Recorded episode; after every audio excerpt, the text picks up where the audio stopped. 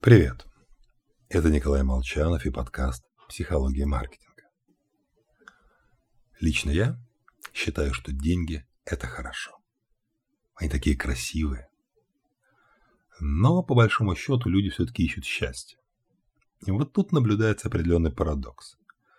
А к концу 20 века доход американских домохозяйств в пересчете на покупательскую способность вырос вдвое к 1957 году. А вот доля людей, в исследовании Майерса и Диннер, считающих себя очень счастливыми, сократилась с 35 до 25%. Конечно. Ведь не в деньгах счастье, томно роняет усталый миллиардер. Мы, конечно, хотим ему верить, но чувствуем, что тут зарыт, зарыт какой-то подвох. Исследование Майерса показало, что нет. Он опросил 100 людей, входящих в список американского Forbes. Майерс, по сути, это основатель современной социальной психологии, так что да, он может опросить сотню людей из американского Forbes.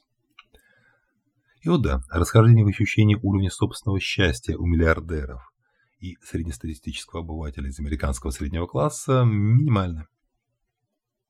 Но даже я, хоть умом и верю в объективность данного исследования, сердцем до конца принять его не могу.